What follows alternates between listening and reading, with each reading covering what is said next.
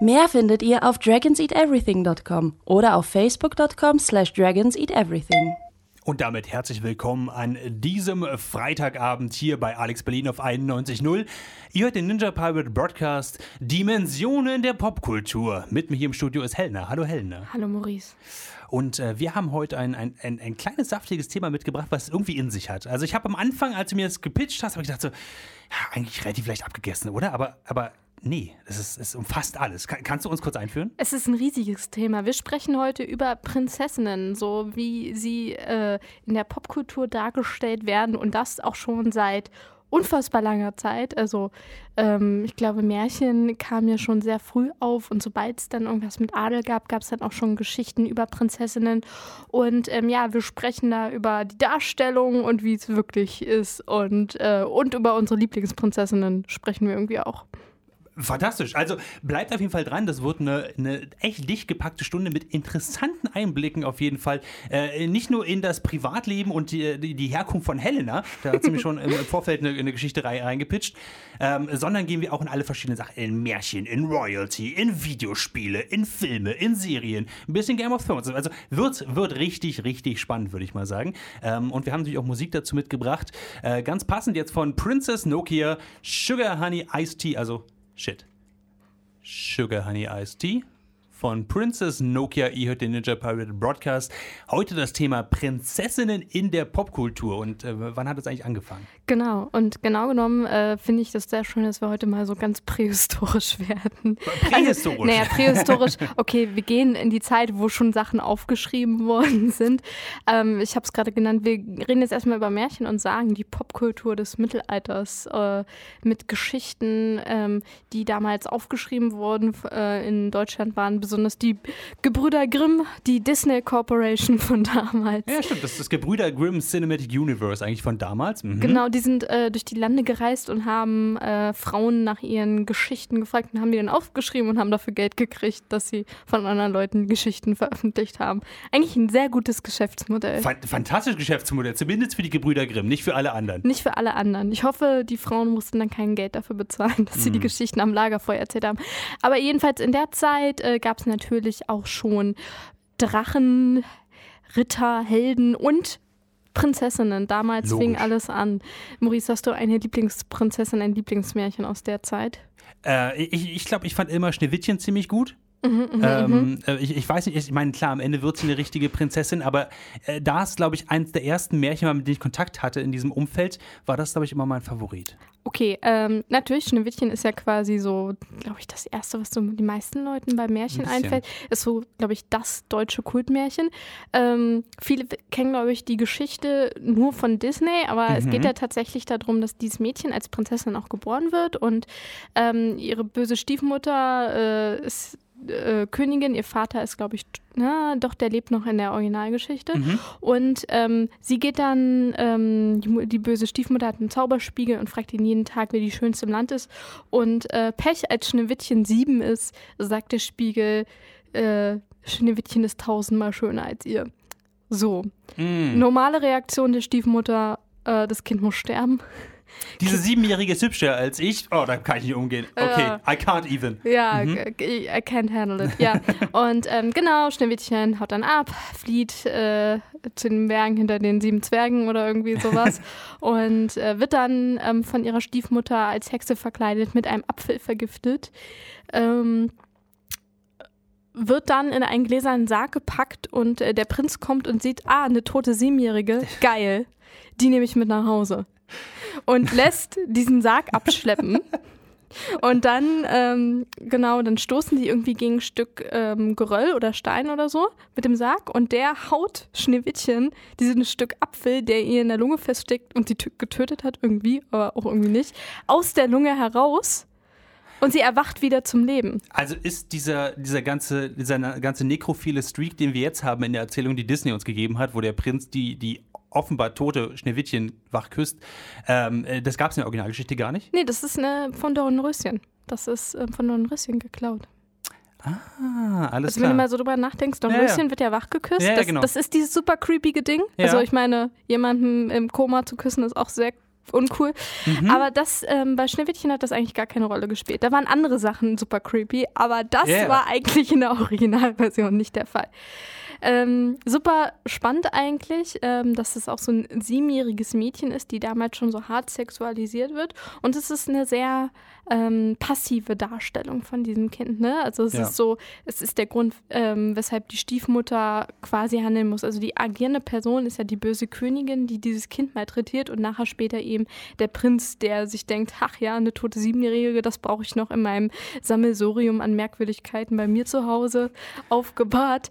Und das ist schon sehr krass und das ähm, Kindern sowas vorgelesen wird. Also mir wurde sowas sehr früh vorgelesen. Mhm. Ich hatte auch so, glaube ich, drei Märchenbücher. Eins hatte ich besonders gern und da war auch diese urtümliche Geschichte drin. Also da mhm. wurde sie auch weggetragen. Es gibt dann sogar noch ähm, die zwei andere Versuche, wie die Königin versucht, sie zu töten, aber das ist jetzt gar nicht so relevant. Was ich so krass fand, ist, dass das so als, dass das so ein Vorbild war, dass wir Kinder im Kindergarten, wir Mädchen hauptsächlich, äh, Schneewittchen sein wollten und das nachspielen wollten.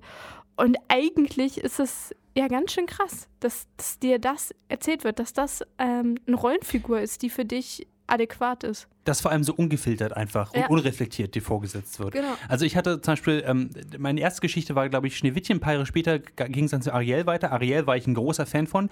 Wenn ich groß werde, habe ich mal gesagt, will ich wie Ariel sein. ähm, ich hatte auch eine sehr coole Actionfigur. Das war keine Puppe, das war eine Actionfigur, offensichtlich.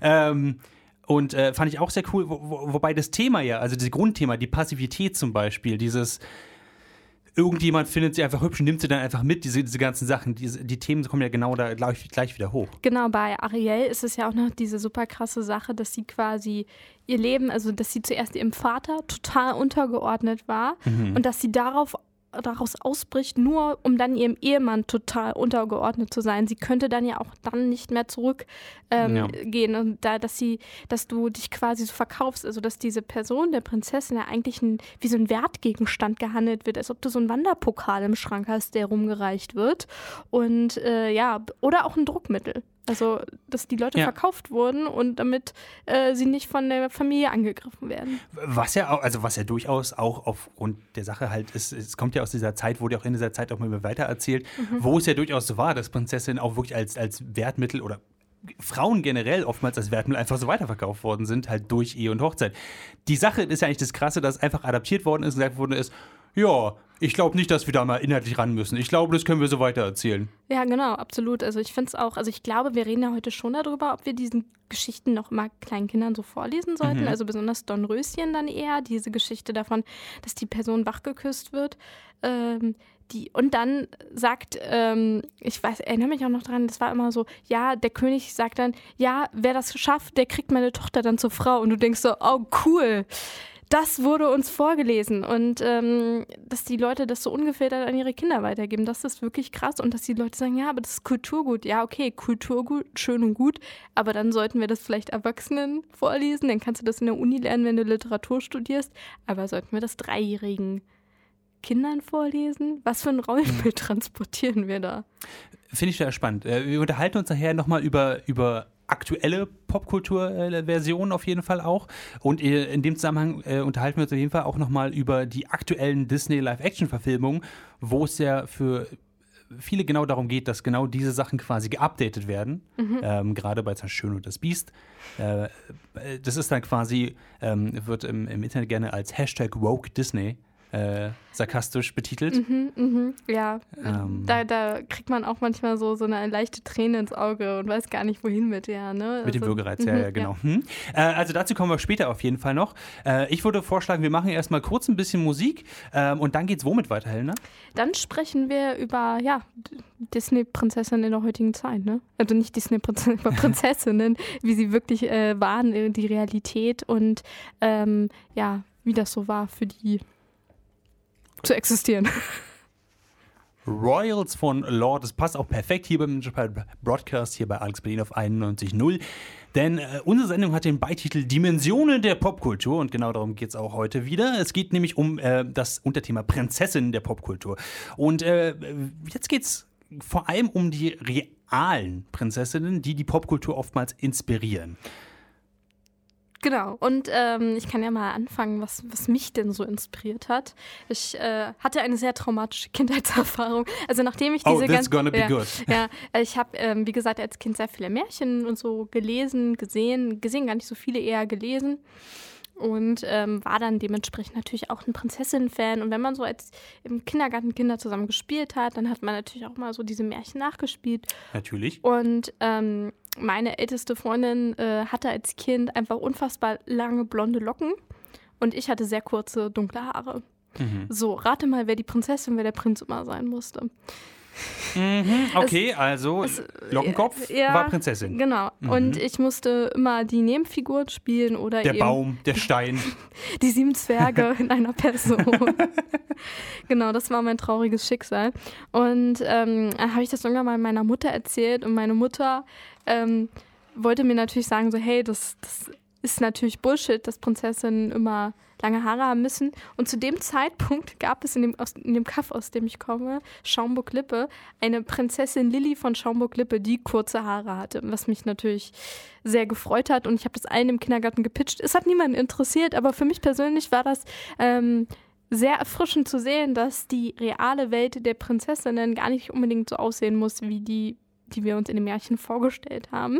Aber ich dachte, es gab nur sechs Prinzessinnen weltweit. Die wurden alle von Disney aufverkauft und ihre Geschichten erzählt, so also wahr, wie sie eben waren. Absolut. Und jetzt, jetzt sagst du, es gab eine Prinzessin von Schaumburg-Lippe. Jetzt, jetzt abgesehen davon, dass das der absolut geilste Name überhaupt ist, äh, sollte ich jemals ein Buch schreiben, wird das mein Pseudonym, hundertprozentig. Prinzessin von Schaumburg-Lippe. Abgefahren. Äh, aber es hört ja da nicht auf, oder? Nein, es hört da nicht auf. Ähm, genau, wenn man mal drüber nachdenkt, ne, so wer ist die berühmteste Prinzessin, die dir jetzt im Real Life einfällt? Also echte, Ich, ich würde sagen Princess Di, oder? ja, ja, die, und die hatte ja auch kurze Haare. Also mal ganz Oh, mein Gott. Oh, krass, ne? Ja, ähm, war damals eine sehr moderne Frau, die in, also nach außen hin, weil sie kurze Haare hatte. Sie war, glaube ich, 20, als sie da eingeheiratet ist. Ist natürlich aus einer konservativen Familie gekommen und hat in eine noch konservativere Familie eingeheiratet. Also man kann sich jetzt fragen, wie modern sie war. Sie hat natürlich ähm, sehr viele moderne Zeichen gesetzt. Ne? Also sie hat sich, ähm, wie man sich das von einer Prinzessin wünscht, für die Armen und Kranken eingesetzt. Äh, war die erste, die offen zu- äh, mit AIDS-Kranken ähm, körperlichen Kontakt gezeigt hat, was ganz wichtig war. Und ähm, hat quasi so diese Rolle ge- eingenommen, dass sie ein Vorbild für die Gesellschaft sein soll. Also da kann man sagen, ne, also was man heutzutage eigentlich von Prinzessinnen sehen will, ist, dass sie ein Vorbild für die Gesellschaft ist, dass sie äh, das Land angemessen repräsentieren, in dem sie leben und dass sie ziemlich wenig Privatsphäre haben.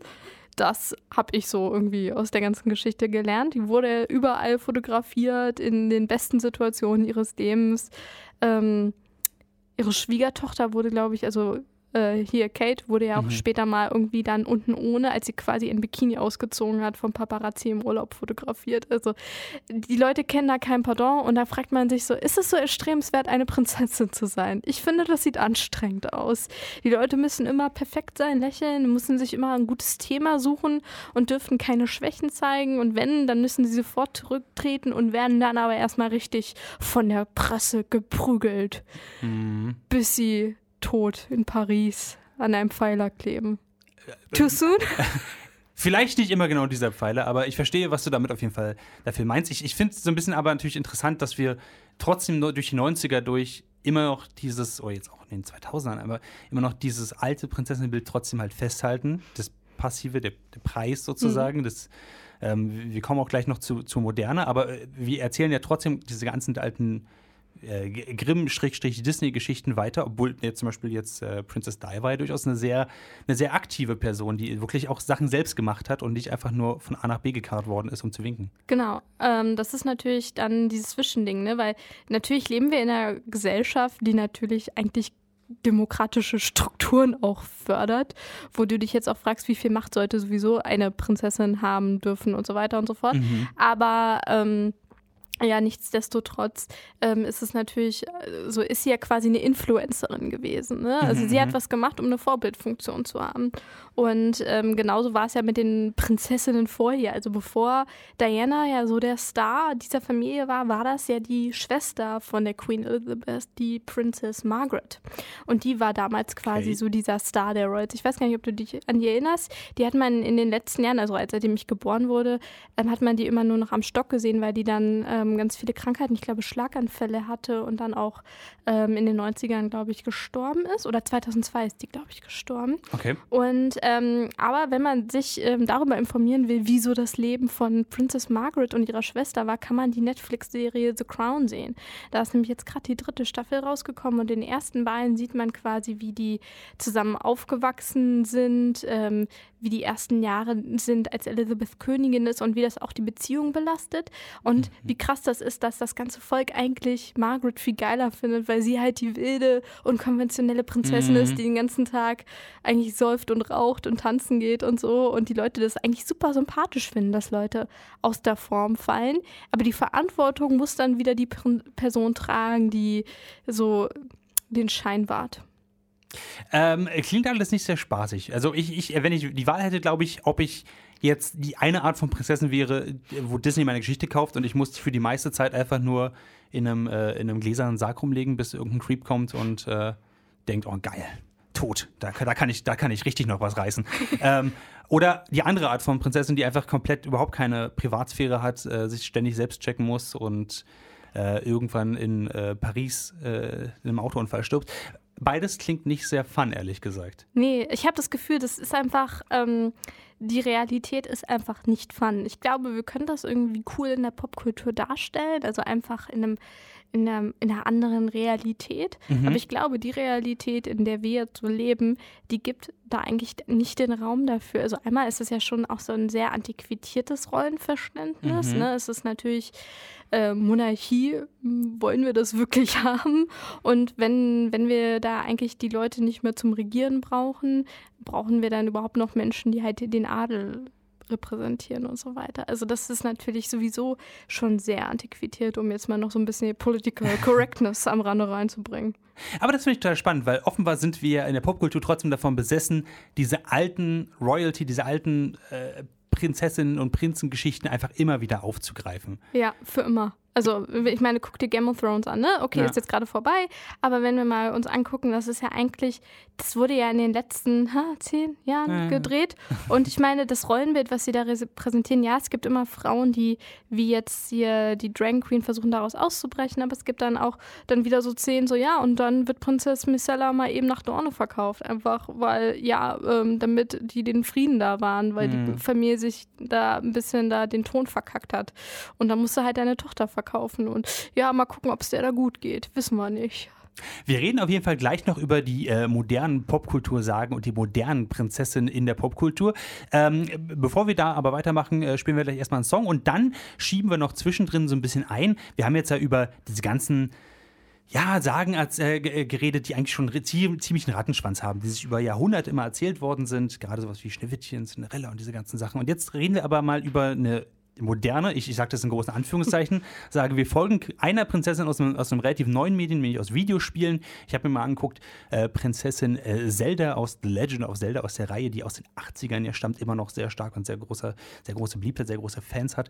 Ähm, wie sich die im Laufe der Zeit entwickelt hat, wenn sie sich denn entwickelt hat.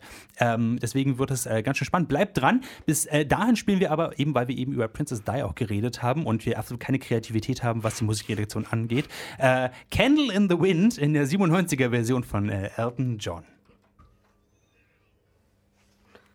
Das war It's Dangerous to Go Alone von Starbomb. Ich bin nicht verstört. Ich habe zum ersten Mal diesen Song gehört. Also, es geht mir gut. Also, falls ihr euch gefragt habt, was, wie es mir geht, mir geht's gut.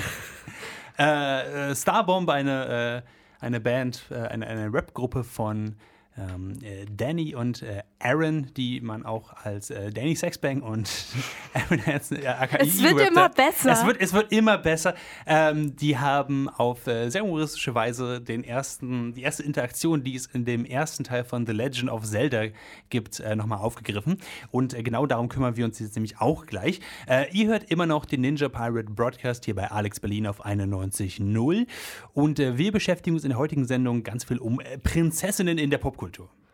Genau, und ähm, du hast äh, hier ein Thema rausgesucht, von dem ich gar keine Ahnung habe. Habe mich gerade geoutet, ähm, dass ich ein absolut äh, Legend of Zelda, wie kann man das, ein Noob nenne? Also ich Ja, habe wirklich, ja, Noob.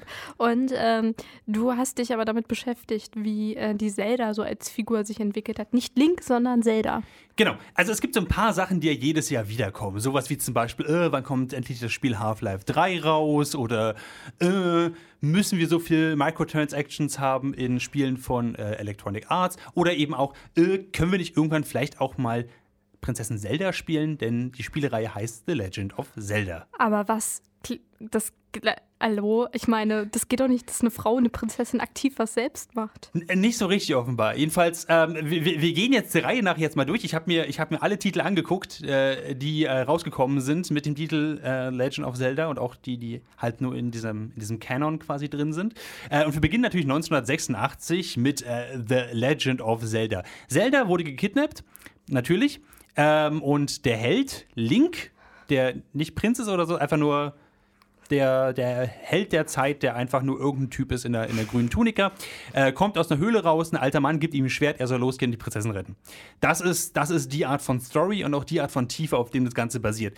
Ich möchte, dass wir daran festhalten, denn später wird das Argument kommen, wir können ja nicht diese hochgerade, äh, hochtrabend wichtige Tradition, die wir uns aufgebaut haben, einfach einreißen. Das ist das Level von Tiefe und von, von Epik, über die wir gerade reden, ja. Ähm, genau.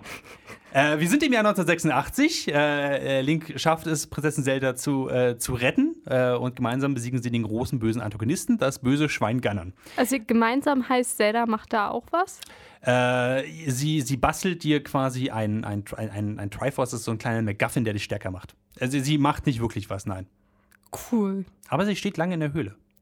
Das ist voll anstrengend zu stehen. Ja, nicht mal ein Stuhl oder sowas drin. ähm, deswegen, weil das so anstrengend ist, sind wir jetzt ein Jahr später. Das ist der zweite Teil 1987, Zelda 2, The Adventure of Link. Jetzt, jetzt haben wir es quasi schon, es ist jetzt das Abenteuer von Link. Ja. In dem Fall, ähm, Zelda war extrem müde vom in der Höhle stehen im ersten Teil, deswegen ist sie jetzt im ewigen Schlaf. Logisch. Logisch. Und Link muss sie aufwecken. Da, da merken wir auch, von was hat sich das wohl inspiriert? Hm, hm, schwierig. Wir haben vorhin über Schneewittchen geredet und über Dornröschen, diese ganzen Sachen. Was ist dieser Appeal von Prinzessinnen und ewigen Schlaf? Ich verstehe es nicht. Ich habe das Gefühl, dass sehr viele Leute, die sich sowas ausdenken, einfach einen harten Fetisch für Frauen haben, die sich nicht wehren können. Kann das sein? Ja, vielleicht. Einfach so ein bisschen Narkophilia. Ich, ich bin mir nicht sicher. Äh, aber um, um, das nicht, um das nicht zu hart zu, äh, machen zu lassen, sind wir dann schon im Jahr 1991. A Link to the Past, das heißt der nächste Teil. Da haben wir äh, haben sich dann wieder auf die, auf die alten Grundwerte, die äh, Nintendo vertreten möchte, mit The Legend of Zelda, mit der ganzen Videospielreihe äh, vertreten. Da wurde sie wieder gekidnappt. Logisch. Logisch. Ja. Ähm, wir, wir, wir, wir schieben jetzt ganz kurz rein, dass es in den 90ern, nämlich 93, 94, dass es zwei Teile gab, in dem äh, Zelda spielbar war. Ähm, das hat nicht Nintendo gemacht. Äh, der Charakter wurde verkauft oder die, die Geschichte wurde so ein bisschen verkauft an, an einen anderen äh, Publisher und an ein anderes Entwicklungsstudio. Ähm, das äh, war Animation Magic und die haben zwei sehr, sehr schreckliche, also wirklich absolut grauenvolle Spiele gemacht, in, in denen man äh, Prinzessin Zelda spielen kann. Aber war es so grauenhaft, weil man Prinzessin Zelda spielen konnte oder lag das vielleicht an anderen Dingen? Mm, Äh, das lag eher daran, dass sie das für eine Konsole, ich glaube, CDI gemacht haben, also für eine sehr, sehr schlechte Konsole. Ähm, und generell war einfach nicht, war kein gutes Spiel. Also ab, ganz abgesehen davon, welcher Charakter jetzt auf, der, auf, der, auf dem Bildschirm war, auf dem alten Röhrenmonitor, es war einfach kein, kein angenehmes Spielerlebnis, das war das Problem. Schön. Ähm, und äh, jetzt kommen wir zu, ins Jahr 98. Also wir haben jetzt ja schon ein paar hinter uns sozusagen. Und 98 fand ich ganz spannend, da kam nicht Ocarina of Time raus. Ocarina of Time ist für viele Leute sowas wie der heilige Gral an Zelda-Spielen, manchmal sogar an Videospielen generell, weil es kam für das Nintendo 64 raus, es war in 3D, es war ganz schön abgefahren, gab eine Menge Dungeons, äh, war ähm, sehr, sehr angenehm zu steuern, es gab eine coole äh, Mythic dahinter, es gab Zeitreisen. Also, äh, wenn irgendwas Fantasy und, und Mittelalter und sowas gut macht, dann wohl Zeitreisen. So war es für mich zumindest immer. Ähm, und äh, Zelda kommt daran auch vor. Sie ist erst ein kleines Mädchen, dann ist sie eine erwachsene Frau und es wird sehr hart impliziert, dass sie wieder gekidnappt worden ist. Ähm, und jetzt kommt's aber, jetzt kommt's. Über das Spiel, ich spoiler jetzt gerade über ein 20 Jahre altes Spiel, also hört weg, weil sie nicht gespoilert werden wollt. Über das Spiel hilft dir äh, aus, dem, aus dem alten, fast verschollenen Stamm der Shika. Das sind quasi sowas wie mystische Ninjas, ähm, die immer so, so einen kleinen Unitat anhaben und so, so einen kleinen Turban, sehen, sehen ab, echt, echt, abgefahren aus. Ähm, Sheik von den Shikas hilft dir ganz oft und sagt dir, okay, du musst dahin gehen oder bringt dir eine Melodie bei, die du brauchst, um weiterzukommen und so weiter. Und irgendwann, bam, taucht auf, Äh, von den Chikas ist eigentlich nur Prinzessin Zelda, die äh, nicht gefangen genommen worden ist, sondern äh, quasi in Hiding gegangen ist. Also sie hat sich versteckt vor, vor, vor Ganon und hat quasi Rebellion dadurch angeführt. Ähm, aber sie konnte das nur, indem sie gecrossdressed hat und ähm, als, als Mann durchgegangen ist, um sich zu verstecken.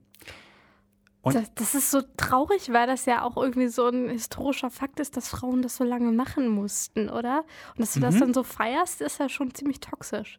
Ähm, ist super toxisch, äh, vor allem, dass das Spiel aber auch dann damit äh, reagiert, indem es einfach sagt, ja, jetzt hat sich aber wieder umgezogen, trägt jetzt wieder ein Kleid, deswegen ist sie leider nicht mehr nützlich. Und ähm ah, klar, Kleid macht dich automatisch zu einer hilflosen, unfähigen Puppe. Ich meine, ich kenne das selbst, wenn ich ein Kleid trage. Du, ich, ich bin froh, wenn ich da noch in der Höhle stehen kann. Ich habe auch davor das Bedürfnis, dann in den Schlaf zu fallen und einfach nichts mehr zu machen. Wenn ich ein Kleid trage, verlasse ich selten das, das Haus, äh, weil ich einfach mir nicht zutraue, mehr zu machen. Aber das ist ein, das ist ein Thema, das äh, die, die Reihe The Legend of Zelda tatsächlich weiter, äh, äh weiter noch unterstützt hat. Also nach, danach wurde sie noch ein paar Mal natürlich wieder äh, gekidnappt, äh, ganz logisch. Und dann kam aber Wind Waker 2002. Und dort war Prinzessin Zelda für den Großteil des Spiels eine echt taffe, ziemlich geile Piraten- äh, Anführerin. Sie war, sie war ein Captain ihres eigenen Schiffes, war deutlich fähiger als Link, der natürlich weiterhin sich irgendwie nach, nach, nach vorne versagt, sagen wir mal. Ähm, und äh, an irgendeinem Punkt hat sie ihn, glaube ich, äh, gefangen genommen sogar und hat ihm gesagt, okay, du machst jetzt mal das, was ich möchte und hat ihn aus einer, aus einer Kanone geschossen. Das war sehr, sehr lustig alles.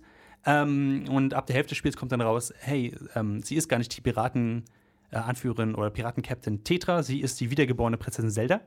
Dann kommt sie in, dann wird sie in ein Kleid gesteckt, halb gegen ihren Willen und wird gekidnappt. Und kann auch dann nichts mehr machen. Ähm, das ist eigentlich die Message oder so, als ähm, Frau wirst du so lange respektiert, wie du eine Hose anhast und danach ist es total in Ordnung und ähm, quasi logisch, dass dir irgendwas Schreckliches passiert. Vor allem, sobald du den Titel Prinzessin annimmst, ist vorbei. Dann ist, dann ist durch. Ähm, für, für, damals war das eigentlich eine, eine also als ich das Spiel gespielt habe, Woundhacker, aber auch Ocarina of Time, damals war, fand ich das total cool, dass sie diese Sachen reingebracht haben, dass, dass Zelda wirklich fähig ist und, und begabt ist und wirklich auch Sachen macht und nicht nur gerettet werden muss. Gerade ähm, die Nintendo-Reihe, die ja auch durchaus sowas wie jetzt Princess Peach für Super Mario gemacht hat und so, hat ja durchaus ein, ein problematisches Frauenbild, würde ich mal sagen. Ach, was? Ja, ähm, aber ich war jedes Mal davon enttäuscht, dass es quasi, dass es danach umgedreht worden ist. Dass mhm. sie von, von super fähig und super tough und, und ähm, wenn es sogar nur ein krasser Sidekick, sogar wenn es nicht eine Protagonistin ist, aber wenigstens ein krasser Sidekick gewesen ist. Schön, wenigstens das haben sie geschafft. Aber sie haben es immer wieder mit dem Arsch eingerissen.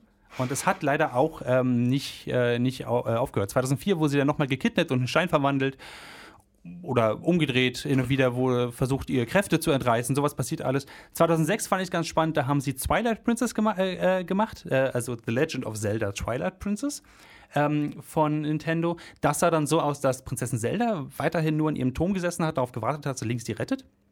Weil, weil jetzt, kommt, jetzt sie hätte jederzeit fliehen können. Sie wollte nur nicht, weil sie musste darauf warten, dass Link quasi die, die Courage und die, die Kraft hat, sie da rauszuholen damit er sich trainiert. Mhm. Aber, aber, aber, der, der coole Part daran ist, ähm, wir äh, treffen in, in, Twilight Princess eine weitere äh, Prinzessin, nämlich äh, Midna. Die hat sich, äh, die wurde verwandelt in so eine Art, so eine Art Mini-Imp, so halb Goblin eigentlich. Also auch wieder kein Kleid oder was. Und deswegen ist sie auch super fähig in allem und hilft dir zu entkommen und ist an sich viel mächtiger als der Protagonist. Bis sie sich am Ende wieder zurückverwandelt. Absolut. Natürlich. Ähm, es, ist, es, es, es, es hat diese Geschichte einfach immer wieder drin, aber an diesem Punkt wurden die Stimmen von den Fans auch immer lauter, die gesagt haben: hey, wir, wir möchten bitte wir möchten bitte Prinzessin Zelda auch haben, die halt, die was, die was kann, die, die was macht, die einfach, die einfach krass ist. Ähm, äh, das ging so weit, dass als 2016 der erste Trailer äh, gedroppt ist für das äh, relativ aktuelle immer noch äh, Zelda, äh, Legend of Zelda Breath of the Wild. Das kam für Nintendo Switch raus und gilt für viele als ähm, das beste Spiel der letzten, der letzten zehn Jahre. Also ziemlich gut. Und der Trailer kam raus und man hat Link nicht gesehen, man hat einfach nur eine, ähm, eine Gestalt von hinten gesehen in einem Umhang. Das, das ist Zelda. Die stellen alles um, die krempeln alles um. Nee, ist einfach nur Link, der, äh, trinkt. der einfach nur sehr androgyne Zü Züge hat in diesem Trailer. Ähm, das war alles. ähm, nichtsdestotrotz, Prinzessin Zelda hat zumindest in diesem, äh, in, dem, in der letzten Version, hat sie zumindest einen Charakter bekommen. Wir sind ein bisschen vorangeschritten von, einfach in der Höhle, wartet gerettet zu werden. Jetzt, äh, ich weiß nicht, ob der Charakter so viel besser ist, ehrlich gesagt, weil der Charakter geht quasi in diese Richtung, dass ähm, sie äh, eine, eine alte, krasse Macht in sich tragen muss und muss diese aber irgendwie erwecken. Und das macht sie, indem sie an, an Tempeln betet, das macht sie, indem sie äh, ganz lange in irgendwelchen äh, eisigen Quellen sitzt, um, um, ihr, um sich mit ihrer quasi spirituellen Macht zu verbinden. Und äh, Link ist quasi einfach nur ihr persönlicher Bodyguard. Und sie kann Link auf den Tod nicht ausstehen, weil er alles repräsentiert, was sie nicht kann. Sie kann äh, gern, also den, den Bösewicht nicht alleine besiegen, sie kann die alten Maschinen nicht bedienen, sie kann nichts von diesen Sachen, sie kann sich nicht mehr richtig auf ihre, ähm, auf ihre Macht konzentrieren.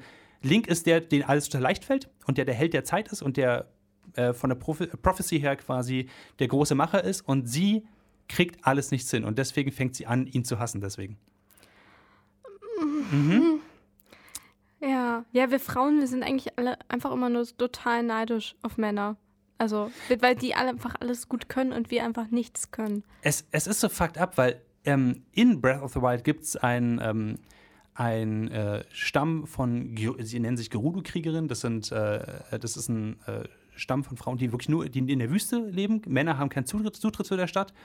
Die sind fucking tough und äh, extrem äh, begabt und es gibt extrem geile Interaktionen, quasi, wie du mit denen sprichst und wie sie auch, äh, wie sie auch über Prinzessin Zelda reden und so weiter.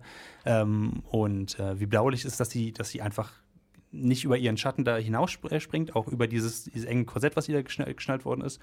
Ähm, aber die verlassen, also das hat niemals Einfluss auf die Hauptstory. Also es funktioniert einfach nicht. Also es funktioniert schon, dass du quasi starke Frauenfiguren in dieser Geschichte haben kannst. Ja. Aber die Macher haben so eine ganz klare Vorstellung davon, welche Frau stark sein darf und welche Frau nicht stark sein darf.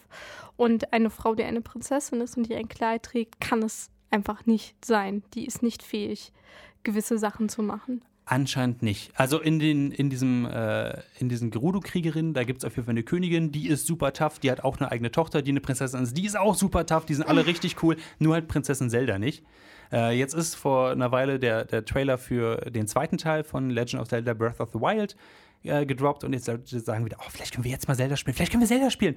Ähm, ich glaube aber, soweit ich gehört habe, äh, hat Nintendo schon wieder gesagt, das ist eher was, was westliche Spieler haben wollen. Und ähm, naja, das ist nicht so unser Ding. Wir haben ja diesen, diesen, diese alte japanische Geschichte und die große, die große Tradition, auf die wir uns hier berufen müssen. Und deswegen können wir das leider nicht machen. Ähm, es gab auch Frauen in der japanischen Geschichte, die äh, Kämpfer waren. Es gab auch weibliche Ninjas. Ich bin mir ziemlich sicher, da irrst du dich. Äh, Nintendo wird es ja wohl besser wissen. Und nur weil ein großer Leute mittlerweile gesagt haben, ey, wir sind, wir haben eure, eure, eure äh, äh, Misogynist Bullshit einfach satt, ähm, heißt es noch nicht, dass sie irgendwas ändern müssen. Ich, also ich finde das ziemlich schade, ehrlich gesagt, aber ich glaube nicht, dass wir da in nächster Zeit was, was anderes sehen. Ähm, wir äh, unterhalten uns gleich nochmal weiter über Popkultur fernab von Videospielen. Äh, bin ich ganz, ganz gespannt auf jeden Fall, wie äh, heute mit Prinzessin der Popkultur umgegangen, vor allem mit in der westlichen Welt, also Game of Thrones zum Beispiel und so, diese ganzen Sachen. Bin ich, äh, bin ich super gespannt drüber. Jetzt aber erstmal hören wir jetzt hier äh, Zucchini mit äh, Prinzessin Peach. Das war Zucchini mit Prinzessin Peach. Es geht um Prinzessin in der Popkultur hier beim Ninja Pirate Broadcast auf Alex Berlin auf der 91.0. Und wir sind in der, in der heutigen Zeit in der Moderne angekommen.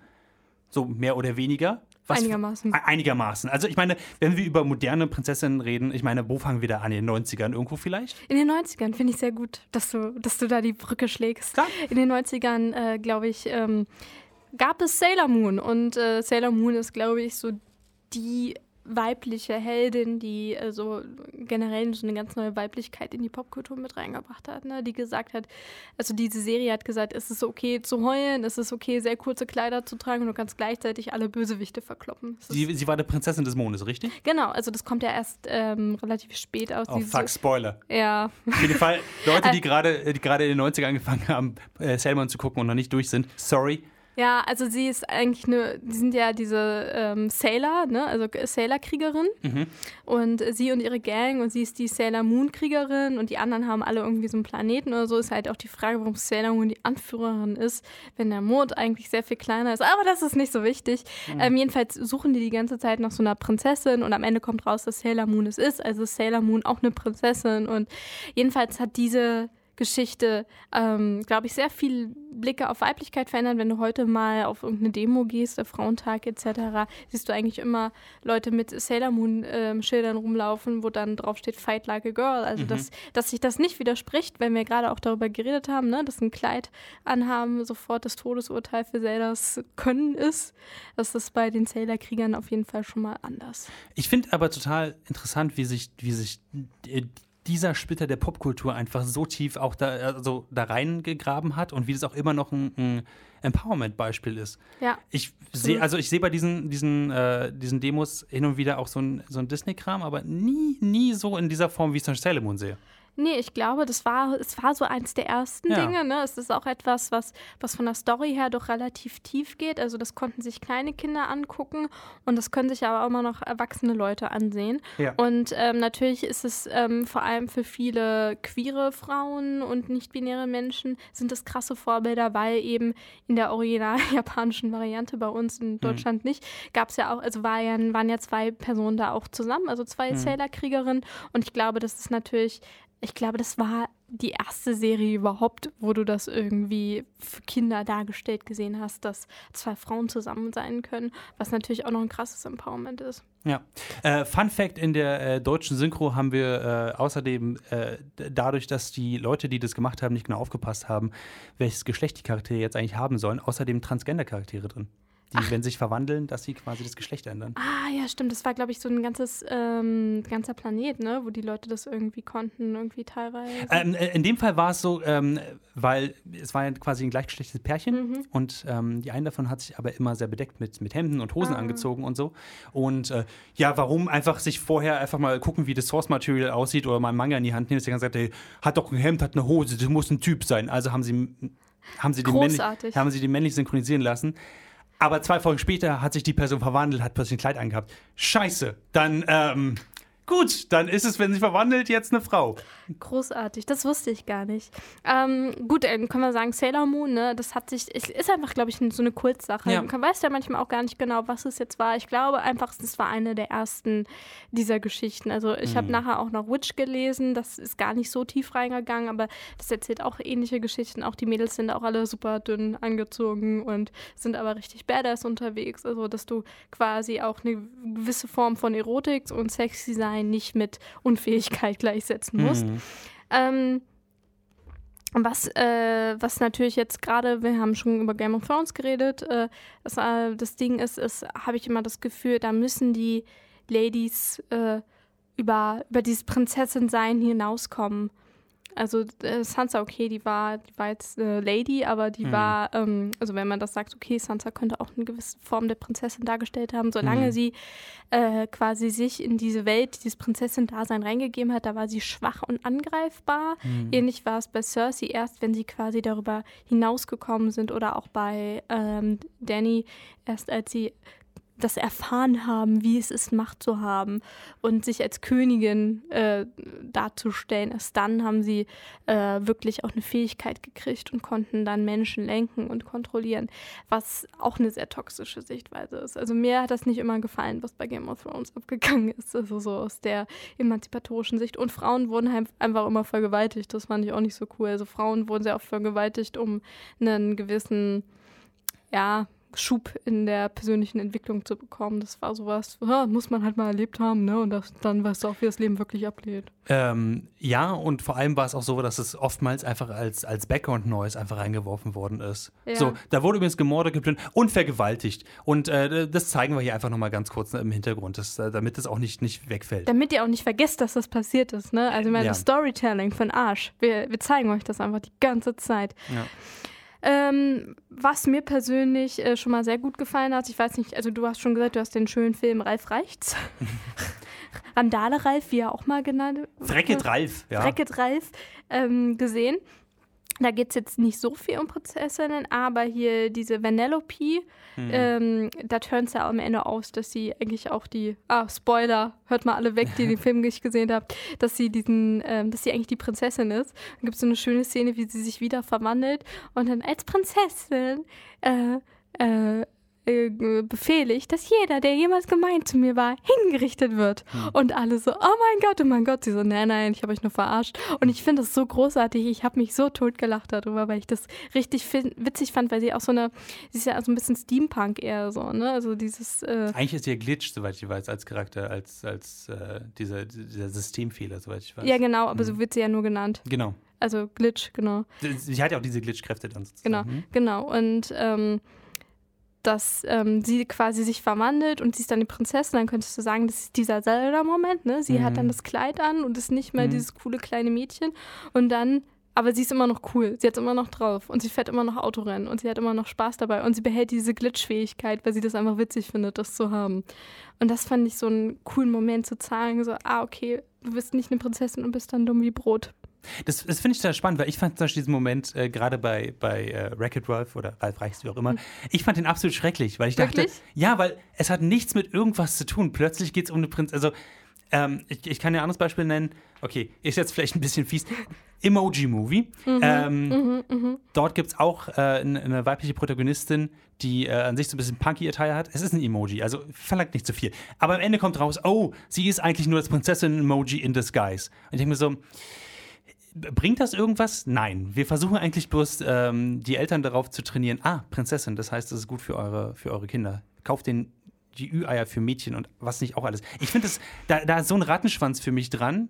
Gerade wenn es mit Stories zu tun hat, die an sich überhaupt nichts mit Royalty oder mit irgendwie diesen alten Disney-Traditionen, wie zum Beispiel hier Ralf Reich, zu tun haben. Deswegen komme ich aber nicht so richtig klar. Ja. Ähm, aber natürlich ist deine, deine Lesart davon total spannend, weil so habe ich es nicht gesehen. Ja, also das ähm, ist zumindest das, wie ich das interpretiert habe. Natürlich diese, diese ganze gender äh, gemarkte Hm. Sache, die da hinten immer dranhängt, ist natürlich nicht so geil. Lass uns noch kurz äh, Hm. über meine absolute Lieblingsprinzessin sprechen. Äh, Hau raus. Princess Bubblegum aus Adventure Time. Mm. Ähm, ist aus einem Kaugummi irgendwie geformt, aus einem Muttertropfen ist sie entstanden und Ja. ist einfach klüger als der Rest der Welt. Und mir ist mal aufgefallen, sie ist immer gestresst. Sie ist immer von Idioten umgeben und ist, rastet deswegen einfach regelmäßig auch aus und schreit Leute an und entschuldigt sich dann immer. Aber ich denke mir so, oh mein Gott, ja, sie ist aber die einzige fähige Person da. Und sie läuft immer im roten Kleid durch die Gegend und, und äh, hat's richtig drauf. Sie, sie läuft aber genauso gut auch in Sweatpants und einem T-Shirt durch die Gegend, was sie ein Genau. paar Tage nicht gewaschen hat. Und was ich ganz spannend finde, sie macht sich den Stress ganz auf selbst. Ja. Das, das ist total, weil sie denkt, sie muss es machen. Ja. Weil sie denkt, das kommt mit der Krone dazu. Und das finde ich total spannend. Ja, sie hat ein großes Verantwortungsbewusstsein. Ne? Also Mhm. sie entschließt sich auch ein paar Mal, als sie irgendwie die Chance hätte, aus Situationen zu fliehen und nicht mehr diese Verantwortung zu haben, entschließt sie sich aktiv wieder dafür. Wo wir vielleicht sagen müssen, äh, ja, vielleicht ist Prinzessin sein, gewisse Verantwortung zu übernehmen für sich und andere Menschen. Vielleicht ist das die Rolle, die wir in der Popkultur als Prinzessin klar, dem gleichstellen können. Zumindest haben wir jetzt aber auch ein paar Momente ge gesehen, gerade in der modernen Popkultur, wo äh, Prinzessinnen durchaus fähig sind und wir uns von dieser alten Lesart, von dieser alten Erzählart vor allem äh, einfach so ein bisschen loslösen können, weil es einfach keinen Grund mehr für die gibt. Äh, in diesem Sinne, ihr habt den Ninja Pirate Broadcast angehört, hier bei Alex Berlin auf 91.0. Es ging um Prinzessinnen in der Popkultur. Wenn ihr die Sendung nachhören wollt, könnt ihr das sehr gerne tun auf www.dragonseateverything.com. Nochmal, www.dragonseateverything.com queereverything.com. Da ist das Ganze als Podcast verfügbar. Wir machen noch ganz viel anderes Zeug. Einen queer-feministischen Podcast. Wir äh, unterhalten uns ganz tiefgehend noch über moderne und aktuelle Popkulturthemen im Notfeuilleton und so weiter und so fort. Ähm, ich kann es euch nur empfehlen. Ansonsten hören wir uns hier in zwei Wochen wieder. Ich bedanke mich ganz, ganz doll bei Helena. Vielen Dank, Helena. Ja, ich danke dir auch sehr viel, Maurice. Äh, und äh, bleibt auf jeden Fall dran. Hier bei Alex geht es weiter mit richtig äh, guter Musik. Wir verabschieden uns. Sendeverantwortlich war meiner einer, Maurice Mathieu. Und ich wünsche euch ein wundervolles Wochenende. Mehr findet ihr auf dragonseateverything.com oder auf facebook.com slash dragonseateverything.